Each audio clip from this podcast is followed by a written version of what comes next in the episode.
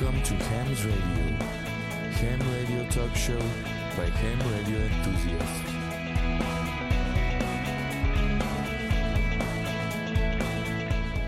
皆さんこんばんは。ハムのラジオの時間です。ハムのラジオはアマチュア無線化によるアマチュア無線の番組です。今日のお相手は JR3QFB39 とはい、JR2KHB 須田と、はい、JG1 の ITH リオと、はい、JA1WTO 吉原です。よろしくお願いします。よろしくお願いします。はいよろしくお願いしますお願いします。今日のハムのラジオは、進めハムの道とハマハムイングリッシュです。最後までお付き合いください。この番組はきっと人生はもっと楽しい無線従事者免許のアドバイザー QCQ 企画の提供でお送りします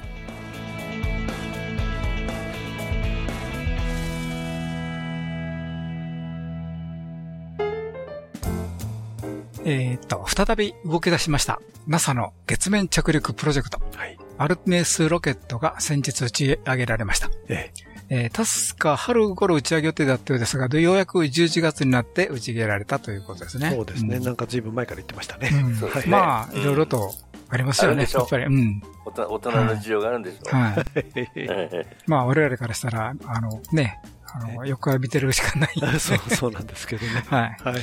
で、あの、日本の JAXA からはね、おもてなしプロジェクトとして参加してますということでね、えー今回はあの、超小型衛星、キューブサット型の衛星でね、月面着陸を目指していましたが、えーっと、まだ残念ながらというのは早いかもしれないですけども、今のところなんか衛星との通信ができず、失敗だそうなんですけども、まあちょっと希望はまだないということじゃないらしくて。あの、月面着陸は諦めたみたいで、うん。ただ、あの、ぐるっと太陽周回軌道に乗っかってから戻ってくるときに、また観測ができるんじゃないかという。なるほど。ということでしたね。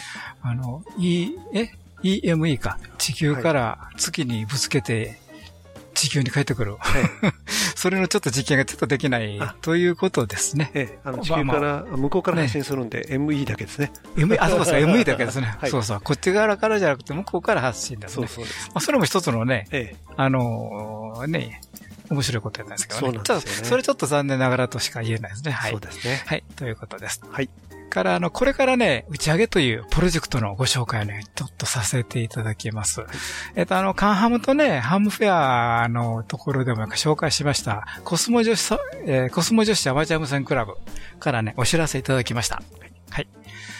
えーアマチュア無線搭載人工衛星を一緒に打ち上げましょう。ということで、えーコスモ女子アマチュア無線クラブの山口隆恵と申します。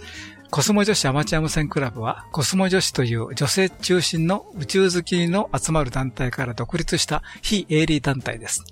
現在、協力企業とともにアマチュア無線搭載の超小型人工衛星、キューブサットの制作をしております。宇宙をもっと身近にというコンセプトのもと、女性の宇宙業界の進出のきっかけとなるように、また多くのアマチュア無線化の方に人工衛星通信を楽しんでいただきたい。YL が活動しやすい社会を作りたいという志のもと、私たちはアマチュア無線搭載の超小型人工衛星の打ち上げを目指しています。えーぜひ私たちの人工衛星のことを知っていただき、私たちのアマチュア無線、えー搭載衛星エマを通して、アマチュア無線化の方々に人工衛星との交信を楽しむきっかけ作りができるやと考えてご連絡いたしました。ありがとうございます。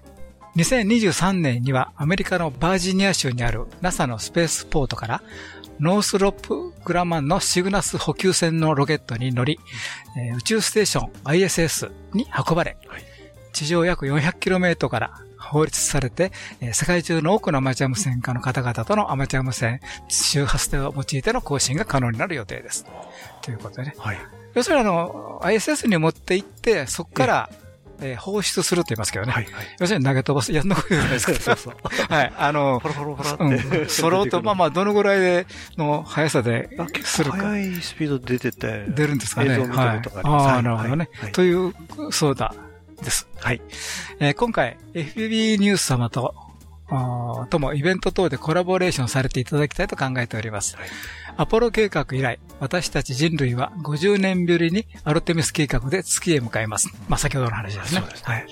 アルテミス計画には日本も参加しており、日本人宇宙飛行士、そして女性も月へ降り立つ時代が来ました。多くの YL に、えー興味を持ってみていただく方法も考えつつ、宇宙アマチュア無線というテーマで盛り上げていくことができたら幸いです。えーまた、コスモ女子アマチュア無線クラブの今後の活動として、えー以下を予定しておりますということで、えー2022年の11月、もう今月ですね。はい。あ、もう12月ですね。そうですね。はい。2020年ももう終わりなんだ。はい。はいはい。えー人工衛星にエマのメッセージを組み込み。ということでね。あの、クラウドファンディングのリターンで人工衛星に入れる宇宙エマを募集中ということなんですけども、これあの、ちょっと11月30日の締め切りになっちゃいましたけども、ええあの、多分クラウドファンディングのページは生きてると思いますのでね、またそこ見ていただいたらね、いろんな、えー記事も載っていますし、えーということですね。はい。それから、2023年の2月、えーですけれど、イベント開催ということでね、東京都品川区のアマチュア無線局の地上局のイベントということで開催される予定です。はい。で、2003年、あ、2023年の10月、はい。もう1年ないですね、これ。そうですね。すごいな。はい。人工衛星打ち上げということで、えー2023年11月には、まずは人工衛星から写真撮影ということでね、はい、予定されているそうです。はい。はい。えーっと、ホームページなんですけれども、あのーコスモ女子ですね。これであの、えー検索していただきますと、コスモ女子アマチュア無線クラブの、えーお親団体って言っていいんですかね、コスモ女子のページに入ります。で、その中の上の方の、あのーリンクにコスモ女子アマチュア無線クラブってのございますんでね、そちら見ていただいたら結構だと思います。えーまたあの、コスモ女子アマチュア無線クラブそのまま入れるともう、そのまま検索できますのでね。でねはい。ということでございます。はい。えーっと、あと公式のね、ウェブサイトもありまして、まあ先ほどの、あの、サイトですね。それとあとツイッターもね、活用されているようなんでね、えー皆さんで一緒にね盛り上げてみたらいかがかなと思います。はい。あと YouTube もあるそうなので。なるほどね、はいいろんなところで見れますね。はい。はい。ということでね、それでは CM の後は、進めハムの道第9回が始まります。最後までお楽しみください。無線従事者免許のアドバイザー QCQ 企画ではアマチュア無線技師と陸上特殊無線技師の養成家庭講習会を本州全域と九州エリアにて実施しています。専任の講師が今節丁寧に講義を行いますのでどなたでも安心して講義に挑んでいただけます。皆様のお近くで開催される講習会をご確認いただきぜひ受講をご検討ください。詳しくはウェブで QCQ で検索。進めハムの道。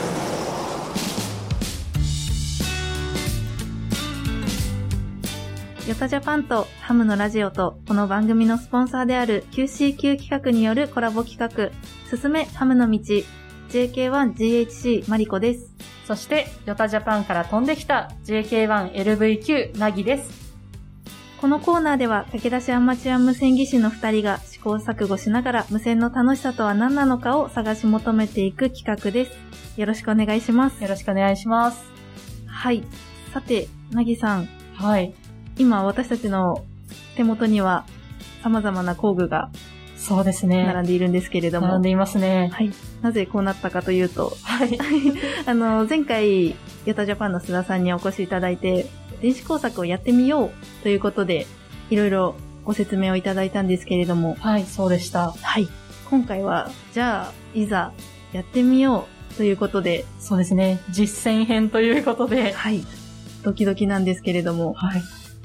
とその様子をお届けしていきたいと思います。はい。では、私たちの電子工作の先生をお呼びいたしましょう。そうですね。はい。それでは、ヨタジャパンの須田さん、よろしくお願いします。はい。完成まで頑張りましょう。はい。よろしくお願いします。えーっとですね、今回の目標といいますか、作るものをですね、今実は黒い箱の状態で皆さんの前に置いてあるんですけど、そうですね。はい。すごい。細かいものがいろいろ入ってますね。はい。で、一番あの大きい黒い四角の名刺みたいなやつが、皆さんがこれからハンダをつけていただく基板になります。この開いてる穴にいっぱい部品をつけていきます。結構いっぱい空いてますね。いっぱいありますよね。でもこれはですね、比較的キットの中では作りやすい方だと思います。うんうんで、あのーこのポリ袋に入ってる部品を今からハンダということでつけていただくとはい。いうことになります。それで、えーっとですね、実はここにですね、完成品があるんですけど、はい。あら。こんな感じに。ああ、なんかと言ってもすっきりしてる。あの、ラジオをお聞きの皆さんには全く見えないんですけども そうです、ね。なんかこう、すごく、今手元にあるこう雑然としたものが綺麗に収まってそうますね。なんですよ。うんなんか袋がごちゃごちゃごちゃってちっちゃく入ってるものがこの基板の上にきちっと整列するんですよね。うん。こうなります。はあ、い。全然まだ見えないですけど。これを目指していただきますから、はい、わはいかりま頑張した。ってください。頑張ります。で、まあ、頑張ってくださいと、まあ、放り投げてもまあいいんですけど、うんせっかく、よよくないですよ。せっかくなので、あの、ハンダ付けの基本の練習をしましょう。練習用の基板、えーお配りしました。えーっと、ここにですね、今部品に見立ててですね、針金というか、まあ、鈴メッキ導線って言い方をするんですけども、をですね、ちょっと今作りましたんで、これを部品に見立ててちょっとハンダ付けをしてみましょう。で、まず、あの、この、あまあ、今回はどこでもいいです。本当は指定の穴がありますけど、今回はどこでもいいので、この、あの、鈴メッキ導線をですね、この部品をですね、適当な穴に、まあ、奥まで刺して、刺していただきますこれですか？このなんか金属の輪っかみたいのじゃない方から刺すってあこ、そうです、そうです。表と裏。裏があるんですけど、表は金属の輪っかがない方ですね。私は何も考えずに、あの、さっさと刺してしまいました。なぜなら金属の輪っかがある方にしかハンダが乗らないからです。あ、そうなんですはいね。基本的に裏からハンダをします。はい。あの、足を全部穴に通す。うんはい。通しました通。しましたかね。で、このままさ、あの、次にハンダ付けをするときにこう逆さにするんですけど、今日は針金がちょっと太いのでなかなか落ちないんですけど、普通落ちます。そうですね。逆さにしたら落ちるっていう当然の流れとして当然落ちますね。の流れですよね。ですから、ちょっとね、足を広げる感じでこう折り曲げるんです。はいうんはいそしたら、今からやることはハンダをつけるという作業です。今はもう手元にハンダ5手が温まってるんですけど、はいこの今穴を通したところにある金属のリングがありますよね。そこの上にハンダを乗っけて、今通してきた足と基板をくっつける。はい。わかりますかね？金属の輪っかとこの足をハンダで繋げちゃおうということです。じゃあプラスチック部分にくっつけても何の意味もないわけですね。くっつきません。あ、そっか。うんなるほど。これは結構でも小さいですよね。小さいですよね。だからよく狙ってハンダゴテを当てます。あ。はい。で、えーこの、ですから、足とこのリングの境界線みたい、境界のところにですね、こうギュッと当てるわけですね、ハンダゴテを。で、そこにハンダを流し込むと。一回お手本というか、イメージ図をやりますね。はい。足と、ああの、リングの境界線に当てる、流す、溶けたなと思ったら離す、ハンダゴテを離す。コテ、ハンダ、ハンダ、コテです。あ、なるほど。ええ逆だと思ってましまず温めるんですね。まず十分あはいは温めて、基板のところと足が両方温まったなと思ったら、流す。温める、溶かし入れる。で、この離すときにですね、先にコテ離すとですね、冷えてこの大きい花がくっついちゃいますから、あ、なるほど。必ずコテが最後です。た。固定が最後。はい。はいあの、4ステップ目のコテを離すまでちょっと待つんですね、ポイントは。そうすると、あのーハンダがですね、ちゃんと溶けてですね、基板と足に、あの、ちゃんと流れ着く時間が生まれるんです。で、そうやってついたハンダは表面がキラキラするんです。あの、金属光沢がいい輝きを生む、になるんですね。なんとなくこう、急いでつけたハンダはマットになるんですよ。アルミホイルの裏と表みたいな感じ。キラキラハンダをちょっと目指すとですね、いいハンダっていいハンダになります。じゃあちょっと失敗してもいいのでやってみましょうか。はい。はい。わかりました。では、実践編。まあ、ハンダ付けちょっと悪くても直せますから、なんとかなります。で、多分、本番用の基板の方がいい基板なので、えー、おそらくハンダ付けしやすいと思います。ただ、隣との間隔が近い近いところがあるので、はいあの、そこがくっつかないように気をつけましょう という感じですね。はい。はい。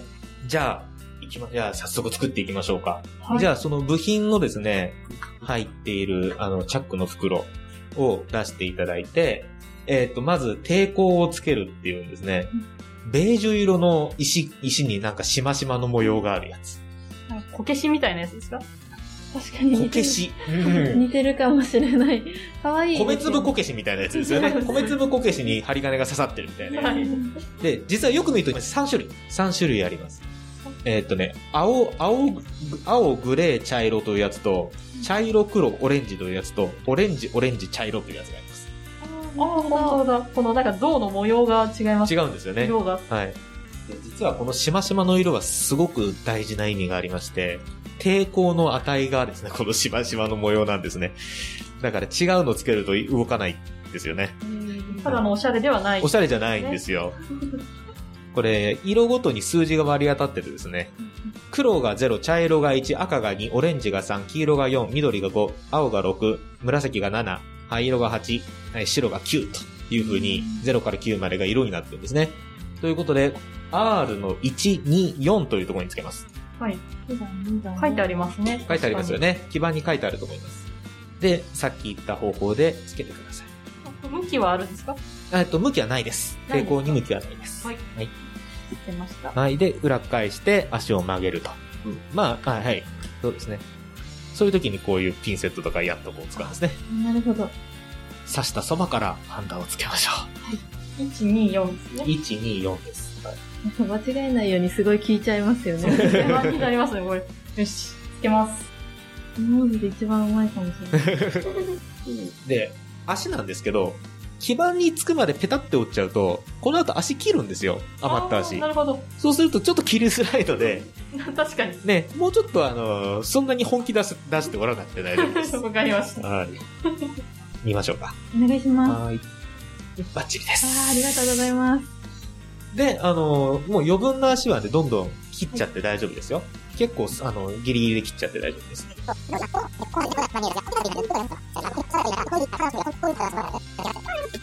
で、これで抵抗は終わりですね。次はもっとカラフルな部品をつけましょう。はい。えーっと、その袋の中に黄色のビーズみたいな部品が入ってると思います。それがですね、積層セラミックコンデンサーっていうですね、あの、不思議な、まあ、セラミックですよね。焼き物ですよね。焼き物が、こう、なんか電極の間に挟まってる。というような感じなんですけど、まあ、コンデンサーです。えーコンデンサーは C という記号なんですけど、C の1番。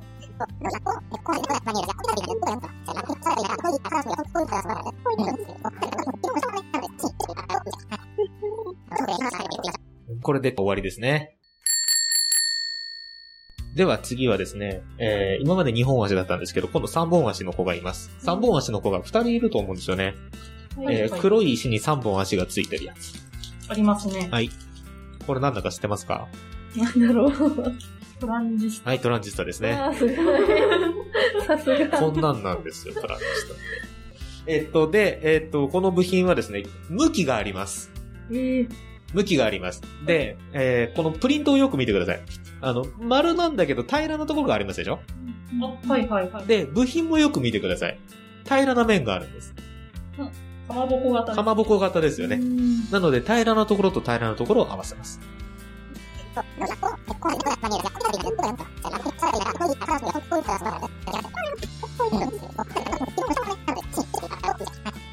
で、トランジスタが終わったらですね、えー次はステレオジャックですね。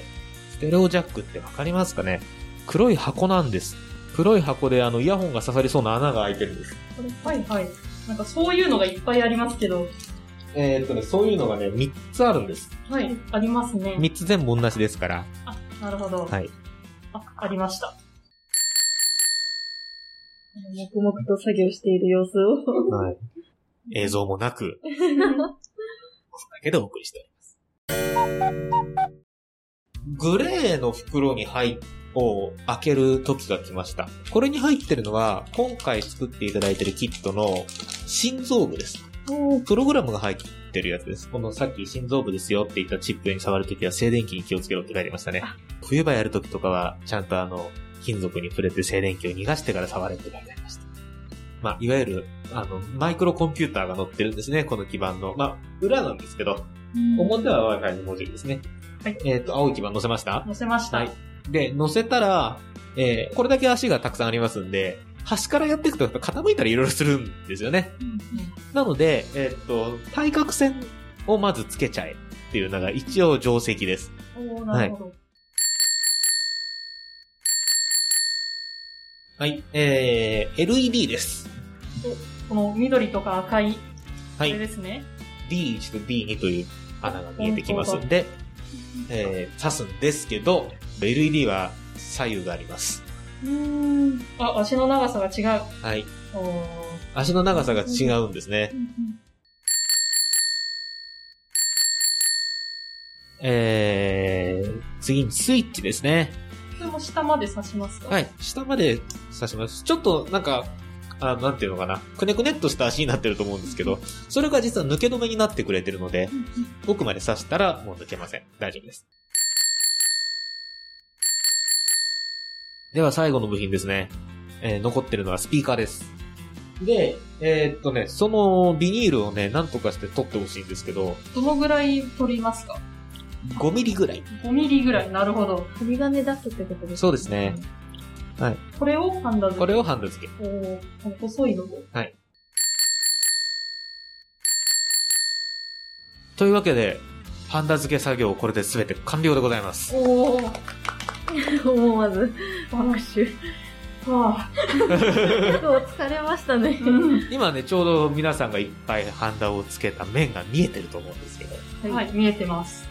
どうです？なんかだんだん上手くなった感じします？ちょっと成長が見えます。最初抵抗からですよね。その3つ並んで抵抗からですよね。やっぱりでも、やっぱり手が速くなりましたね、皆さんね。見てるとすごくよくわかりました。はい。で、まあ、ハンダを流す量は結構これは、あの、あれですからね、あの、温度の感じとか結構難しいので、もっともっと練習がいるかもしれませんけど。はい。さて、一体これは何のキットだったんでしょうか？わけもわからず作っていましたけれど。はい、ことなんですけど、完成するとこうなるんですね。うんこれは何でしょうか？あー、ですね。電源ですね。そうですね。電源。モールスを打つ機械。あこうこうやってこう、レバーがつきます。で、レバーつくと、こあのこの機械にレバーをつくつけると、こう、電源の形になると。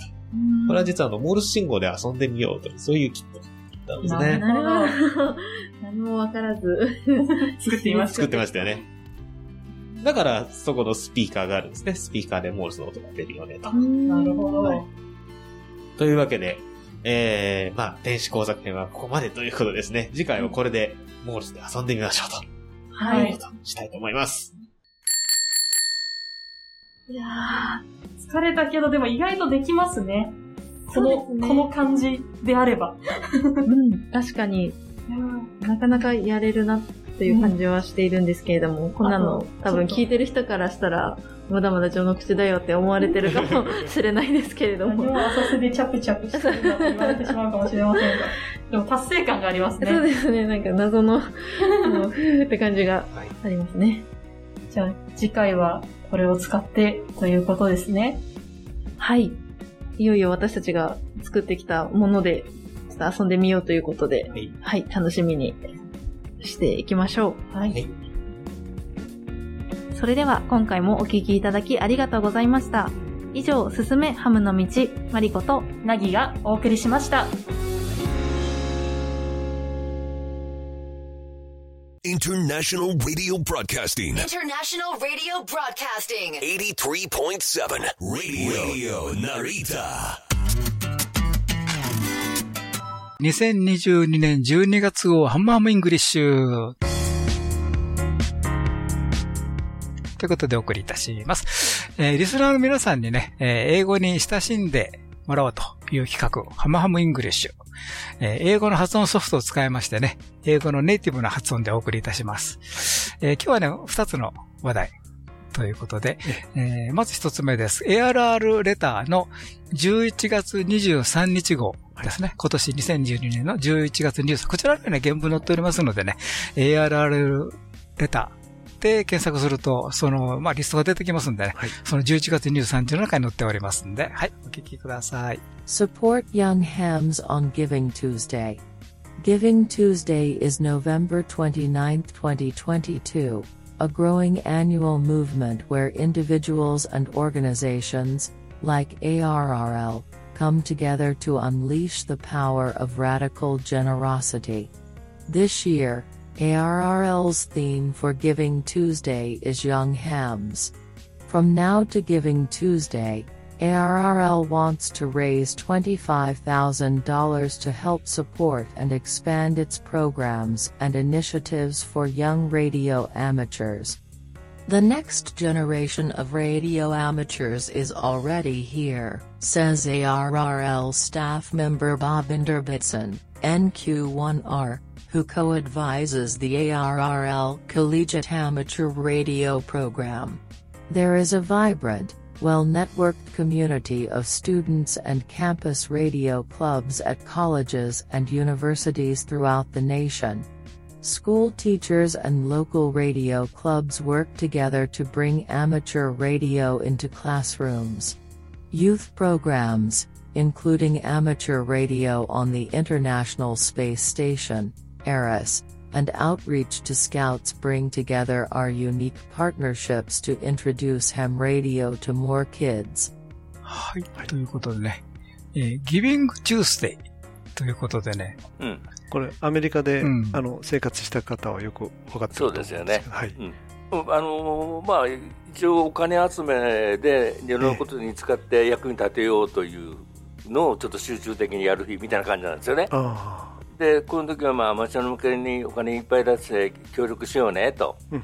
無線に関係するところとかコミュニケーションに関するところにいっぱいお金出して、えー若い人いっぱいいるんだからそ育てようねみたいなニュアンスですよね、これ。そうですね。今年の ARRL のテーマがテーマはそうなってますよね、ええと。で最大2万5000ドルだから300万円ぐらいはい。は出しますよねと、え太っ腹ですよね 集まったかな これね。うん、集まったかどうかっていうところはあるんですけど、えみんな集めようねって普通のアマチュアのレディオのステーションでもいいしクラブ局でもいいし例えばあアリスでもいいし、ななんでもいいよみたいな感じですよね。はい。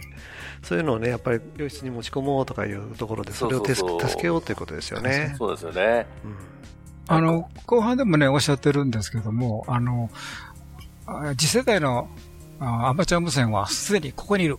というのでね、実際、ね、あの、まあ、子供たちとか、皆さん、あの、アリススクールか、あの、コンタクトでもね、ご存知のように、から、いろんなハムフェアでもね、子供たちたくさん参加してますよね。そうですね、ハムのラジオでも、ここに一人、次 世代を世代をかって、ええ。いや、もう、さらに次の世代と私、だんだん思ってますけどね。もっと下にと思ってますけどね。うん。だからそういう方々もね、もう、もうすでにいるんだから、まあそういう方たちのね、やっぱり、ね、あの、後ろから後押ししましょうと。そういうことですよね。でいやそこにあの追加で書かれてますけども、あのすごくつながりのいいコミュニティなんだって、すごく活気があるんだっていうことをですね言ってますよね、その、うん。学校の生徒のハムとか、その大学の学生のハムとかのは、特にクラブもあるでしょうけども、うん。そういう彼ら自身がもうどんどんつながってるんだとうん。いうようなことを、あの書いてますから。あのやっぱりそれは日本でも同じだと思うんですよね、学生ハム同士のつながりっていうのは非常にあると思うので、それの指摘は結構、うん読む価値があるとこかな。とそうですね。思いましたですね。なんかあの、えっ、と、ARR レターの11月23日号に載っておりますので、えー一度、えーまた見ていただいたらいかがかなと思います。はい。はい、ということでね、今日の二つ目はですね、ARR On the Air マガジン、ジュライ・オーガスト2021。あ、なそういうことがなんで2021 それを言っときまして。はいはいはいえっ、と、アメリカのあの、ARL の、えっ、と、若い方向けの、入門者向け、初心者向けみたいな。初心者向けですねうん、向けのお雑誌なりから、なんていうか、ウェブかな。うん、なるんですけども、その中から一つお題、ちょっとあの長いんですけどもね、えー、3分32秒ほどございますけども、えー、ちょっとお聞きください。Your first amateur radio event. John Unruth, K6JHU. Amateur radio volunteers are often needed to help with big events, like marathons, bike races, parades, etc. There are many ways to prepare that will help ease your concerns over participating in your first event. Before the event. Preparation is everything, and begins well before the event. The amateur radio organizers should send you a breakdown of all the information you will need. Basic knowledge and a general description of the event will be very useful, including the date, time, and location, also whether the event is indoors or outdoors. More specifically, you will need to know where you will be stationed, what times you will be working, Keep in mind the ending time is usually variable, and what your assignment requirements will be. This will inform you as to what kind of equipment you will be using, so look for the radio specifications, frequencies, offset, and CTCSS tone that you are expected to use. Most events use 2 meters or 440 MHz repeaters. Simplex may be used for a small local event, like a parade, but generally repeaters are used for better coverage. If you are assigned to be mobile, bringing APRS gear can be useful in automatically tracking your position. During the event, Net Control may not recognize you by your call sign, and will likely be listening on more than one receiver, so tactical call signs and frequencies are encouraged as designators. For example, you can say, Net Control, this is start slash finish on 33 to express your assigned location and the last two digits of your calling frequency. Still, you will need to comply with FCC requirements for ID of your station, so you can tack on your call sign at the end of the transmission. Most importantly, keep transmissions brief and be proactive. Instead of net control having to prompt you for information, give them your message as efficiently as possible. An emergency, usually medical, during an event can give rise to some tough calls. Unless there is emergency medical assistance right there, call 911 on your cell phone, then attend to triage.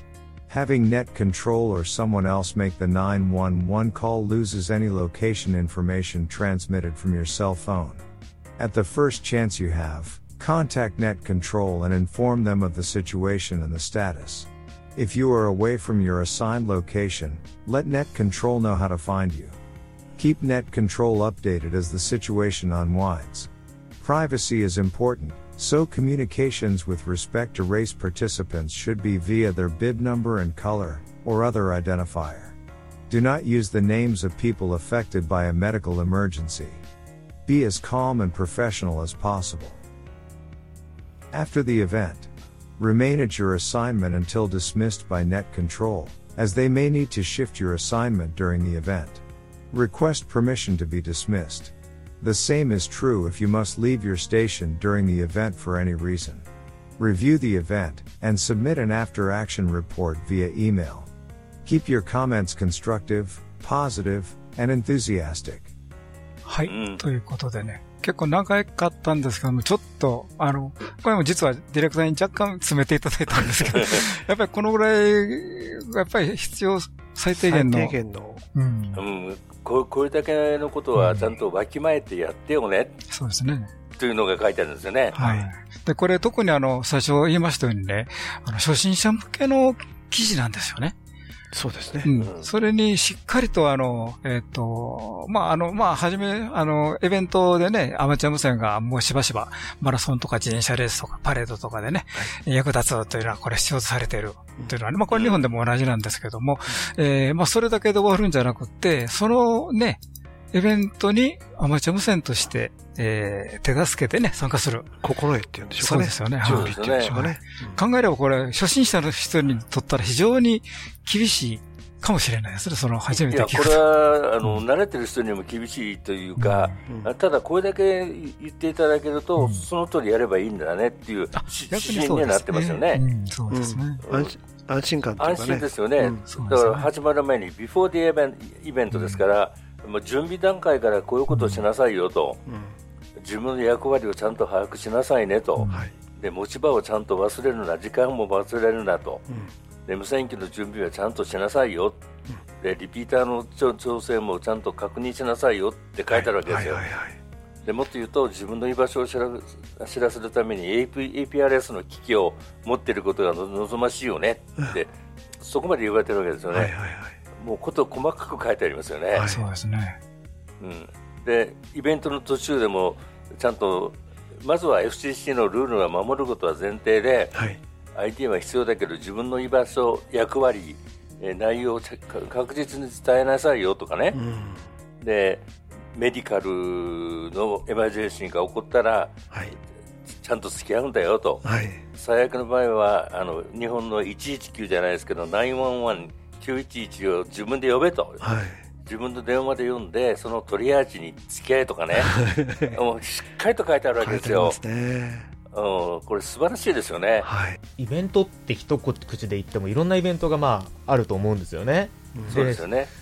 それごとにやっぱりいろいろ細かいことって本当は違うはずなんですけど、うんその一般的に通用するものをこうやって、まあ、ある意味、箇条書きみたいな形でですね並べてあるって、これ、まとめるのすごい大変だったというか、結構これ作るの大変な作業、仕事だなと思いますですよ、まず読んで。思い思いますよね。うんそうですね。これ、きょでも基本をやっぱり作るのって一番難しくて一番大切なことですから、はいこれは素晴らしい、まあ素晴らしい仕事っていうとすごい上からな評価になっちゃいますけど、素晴らしいもんだと思いますね。そうですよね。これをもうちょっとアイテマイズするともっと見やすいことは見やすいんですけど、うん内容的にはもう十分網羅されてるし、初心者にも分かりやすく書かれてるなっていう感じはしますね。ねやっぱりこうアメリカではこういうイベントに参加する歴史が長いので、長いからそうですよね。こういう経験が十分積み上がっているということですね。うん、で最後にね、おイベント終わったらレポート出せっていうそうそうそうそう。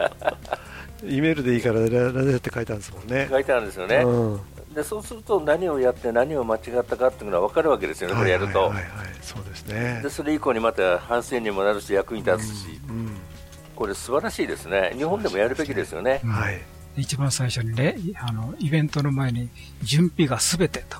書いてありましたね。う。んあの、まあ、日本でもね、あの、始めよければすべてよしとかいうこともありますけど。段取り、仕事も段取り8割とか言いますからね。そうですよね。そうですよね、うん、いや確かにこれ素晴らしいですよ、はい。うん、日本もあの社会貢献の話が出てきてますんでね、はい。ぜひそういうところをこう見習って、いろんなところでね、準備していただきたいなと思いあますね。の今日お聞きいただいた皆さんもこれ原文をもう一度読まれた方がいいかもしれないでそうですすね。ね、あのぐっと実感が 分かりやすくなるというかね。うん特になんか非常通信なんかで参加されている方ですね、訓練とかに、これを参考にされたら非常にいいように思いますね。そうですね。はい。非常によくまとまった、はい。ええ文でございました。はい。ありがとうございました。えっ、と、コールサインは JR1 の SUR、えー、河野と言います。えー SR 工房の河野良一と申します。よろしくお願いいたします。ハムのラジオでした。あありがとうございました。ラジオ楽しいです。2022年春、ヨタジャパンは新しいステージに踏み出しました。この度設立した一般社団法人ヤングスターズ・オン・ジェア・ジャパンでは26歳未満の方30歳未満の学生の方の若者会員と三女会員を募集しております。若者ハムの皆さん楽しみながら新しいアマチュア無線を作っていきましょう。詳しくはウェブサイトで。ヨタジャパンからのお知らせでした。はい。ということでね、今日はちょっとお便りご紹介したいと思いますのでね、よろしくお願いいたします。はい。えーっと、緊急報、あ、緊急報告。緊急じゃない。近況報告。あ、緊急、はいはいはい。ということで、えー、AA1NK、梶田さんからいただきました。ありがとうございあます。りがとうございます。CQWWDX とアンテナ。ということでいただきました。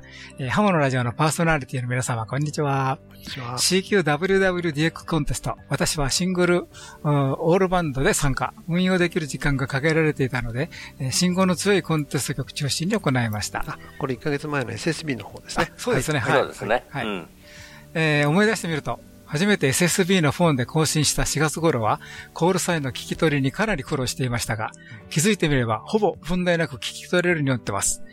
耳が順応してきているようです。少しは進歩してるかなと実感です。随分進歩してますね。そうですよね。はい。えー今回はあまり考えずに信号の強い曲を選んで更新していましたが、次回はそうですね、数多くというのはまだ難しいので、なるべく多くの CQ ゾーンとの更新することを意識してみたりするのもいいかなと思っています。はい。パーソナリティの皆さんはコンテストの時どんな楽しみ方をされているのでしょうかということでね。まあ、その時その時、それぞれでしょうね。あの、お空の状態によってね、気が変わったりね。うん、ただ、まあ、コンテストごとに、まあ、ある自分の目標は作ってそうですね臨みますよねはいこのぐらいはやりたいねとかいう、なんか目標を作って、行ったらニコッとしたりしてますけどね。なるほどね。そういう目標がやってるうちにどんどん変わるんですけどね。まあ、途中で変わりますけどね。はいはいはい。えーもう一つ、あずっと気になっていた裏庭のエンドフェッドアンテナの貼り直しました。今まではワイヤーを地上高5メーターで水平に貼り、NVIS の設定にしていました。これでも FT8 ならば、コンディションが良ければ日本と QSO 可能です。今回は宮殿部の高さはそのままに、エレメント先端を10 15メートルほど分けて、スローピングワイヤーの設定に変更です。びっくりするほど入管するようになった。というとこ、言いたいところですが、まだわからないですね、ということで。はい。えー同じアンテナを張り替えただけなので、比較できずです。うんまあ、難しいですね、あの、そうですね同じアンテナだよね。ええーただ、昨日、今日見ていると、今まで入管してなかったゾーンから入ってくるので、良くなっているのでは、と期待しています。方向も30ほど変更。ほぼ南北方向に晴れました。うんまあ、やっぱり、えっと、聞いた感じで、あ、ちょっといいなっていうのは、やっぱり、良くなってるんじゃないと思う、と思いますねと思いますけどね。そうですよね。うんはいえー実はアンテナを張り替えるにあたり、いろいろな方法を試しました。釣りや、釣り竿で重め、重重めの、おーえー重りをさ投げる。うまくキャストできず、えーペットボトルに半分ぐらい水を入れて、ブンブン振って投げる。テニスボールを投げる。これらは個人差もあると思いますが、せいぜい垂直方向に10メーターぐらいしか飛ばず、コントロールも効きませんでした。うんなかなか難しいですよね、あの、ね、お空に向かって。気に引っ掛けるわけですもんね。はい。いや下手すると自分の顔にぶ向かって 帰ってきますからね。はい。えーっと、そこで、これは絶対いけると思い、小型ドローンを使いましたが、木の高さを見余り、あま、あえなく失敗。えーテニスボール、ドローン、そして釣り糸が今も木の枝に引っかかったままです。泣きということで、ねはいえー結局、これかということでアンテナランチャーを作りました。空気圧でテニスボールやウェイトを打ち上げるキャノン砲のようなものです。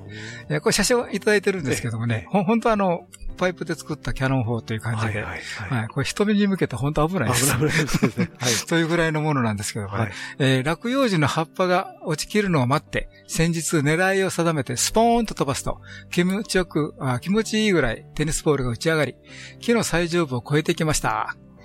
えー実物の写真を添付しておきますということでね、見せていただいてます。えー日本ではこんな方法を使えませんよね。私の住むあたりは息が多いので、枝が折れるなどして張り替えが必要になるかもしれませんが、これがあれば楽ちんです。えーっと、これ11月ですね。12日、13日の JIDX フォンコンテスト聞こえてこないかなということでね。はい。またあの、レポート、楽しみにしておりますので、よろしくお願いいたします。はい。すごいあの、この木木に引っ掛けるっていうのは先日のあの、ボーイスカウトで、そうですね。ええ吉田さんもやられたんですけど、そうですねはいなんかその時やっぱりこんな道具を使ってなくて、うんアメリカのスケールの大きさを感じますね。そうですねはい。ちょっと日本でああアメリカでね、そのラウンチャー売ってるのが見たことありますよ。ああのアンテナ飛ばすやつ。はいはいはい。はい。あの、移動運用でね、7メガとか40メートルとかね、80メートルのアンテナ張るときも大変ですからね、あれ。あの、とにかく、まあ、手と脚立で届く範囲とは知れてますんで。はい、先生。はい、ということなんでね。はいはい。で、まあ、やっぱり危ないというのがありますんでね。あの、やっぱりアアアメリカならではかなという。そんな感じがしますね。しますね。ははいい。はい、ありがとうございありがとうございま。ますはい、次のお便りです。えーっと、JP1GUW、柴崎さんからいただきました。ありがとうございありがとうございま。ますえー CW の医学的効能ということで、すごいですね。うん。えーこんにちは。今日の放送、CW のすすめの中で CW のメリットが話されていましたが、私の経験談を一つご紹介いたします。FT が流行り出してから CW の帯域に空きが出てくるようになると、これ幸いと CW のアクティビティを一段上げたのが3年前。自分で CQTX を打っては見るものの、アンテナは小規模、あ小規模なアパマンベランダアンテナで、お世辞にも耳がいいとは言えません。それでも、可能なくような弱い DX を耳と頭で復調することを繰り返すと、当初は悶絶し、えー苦労していたものが、徐々に快楽へと変化。えー医学的な面では、昨年から人間ドックの聴力検査で、マイナス5デシベル、数値が小さ小さいほどいい値ですね。えーとなり、えー聴力が向上。ドクターからは、何かやってるんですか？と尋ねられました。なるほどね。えー聴力検査は、広域低域の頂点を聞き分ける検査ですから、この聴力向上は CW の DX キ DX キがもたらした医学的効能の一つではないでしょうか。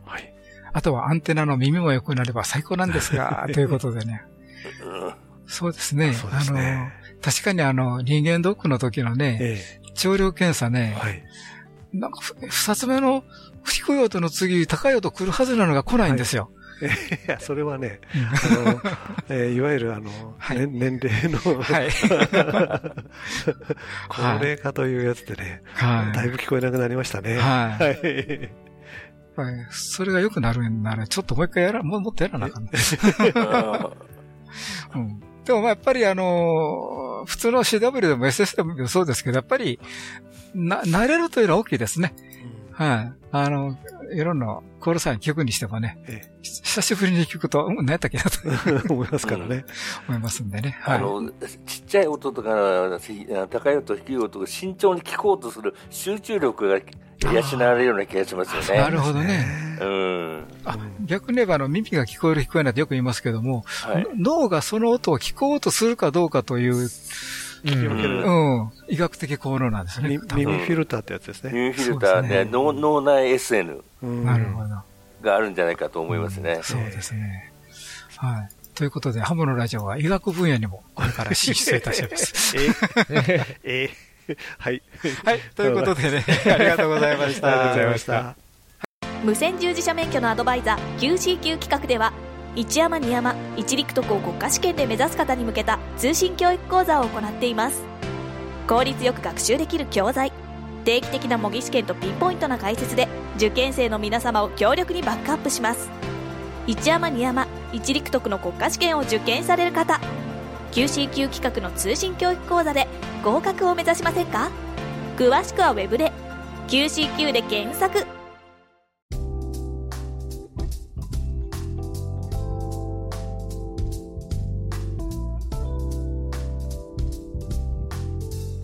はい。ということでね、今日の番組いかがでしたでしょうか？はい。あ、そういえばあの、えっと、ええ途中お便りでありましたけど、あの CQWWSSB の話ありましたけど、そういや、CW CW 終わったばっかりですね。あそうですねはい。そうですねはい皆さんいかがでしょう？私はまだ結構出てないんですけど。あの、聞きました？よ。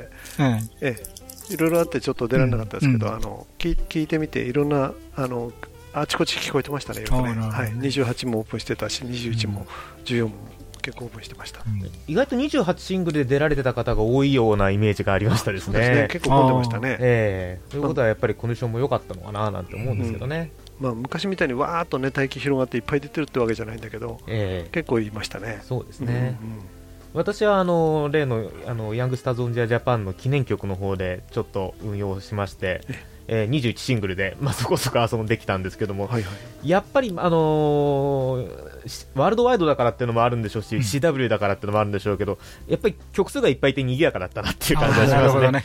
えーまあ21コンディションが良かったからなのかもしれないですけど、まあ、いろんなことがあるんでしょうけども、ん。やっぱりあの私は CW 好きだなっていうね、やっぱり年1回はね、それをちょっと思わないといけない。のでね、はい。やっぱ医学的効能もあるということで。ええ。ちょっと医学的な意味では、ちょっとね、あの、耳が痛くなるぐらい音量を上げないようにっていうのだけ注意かもしれないですけどね。あーそれ注意ですね。ええ。ついついね、上げちゃうからね。ついつい私なんか結構大きくしちゃうんですけど、うん。はい。それだけ、それは医学的には注意かもしれないですよね。ね集中力の方は鍛えていいけどね。そうですねちはちょっと避けた方がいいかもしれないですね。まあ、あの、コンディションがね、ちょっとあの、この収録の時は、全然21メガが聞こえないという、大変な事態に陥ってまして、アンテナ外れたかなと思うぐらいで、ええなんですけど、まあ、まだまだ、太陽光点、ちょっと今不調ですけど、でも上がってきてね。昼昼間は良かったですから、うん。うん。まあまあでしたんで、そうですね。ええ。そんなに極端には落ち込んでないと思います。冬から来年の春まで、まあいろいろとコンテストとかもね、いろいろとありますし、ありますね。あの、また、いろいろとあの、えっ、と、ニューイヤーパーティーでもね、いろんなところとまた、生存確認できると思いますし。ニューイヤーパーティー伸びましたからね。そうですよね。期間が長いことゆっくりできますから。ゆっくりできますもんね。えはい。えーハムのラジオでは皆様からのお便りを募集しております。どうぞお気軽にお便りをお送りください。どんな内容でも大歓迎です。ご意見、ご感想、お叱り、雑談、無線以外の話題でもお寄せください。お便りの先は、ハムアットマークハムズラディオ .net、ham アットマーク hamsradio.net、こちらの方にお送りください。えーまた、あのーホームページにありますメールフォームからもお送りいただけますので、そちらの方もご利用ください。今日はどうもありがとうございました。今日のお相手は JR3QFB39 と、はい、JR2KEHB 須田と、はい、JG1 の ITH リオと、はい。JA1WTO 吉原でした。また来週お会いしましょう。はい、73さよならさよなら。ここの番組はきっと人生はもっと楽しい無線乗自社免許のアドバイザー QCQ 企画の提供でお送りしました。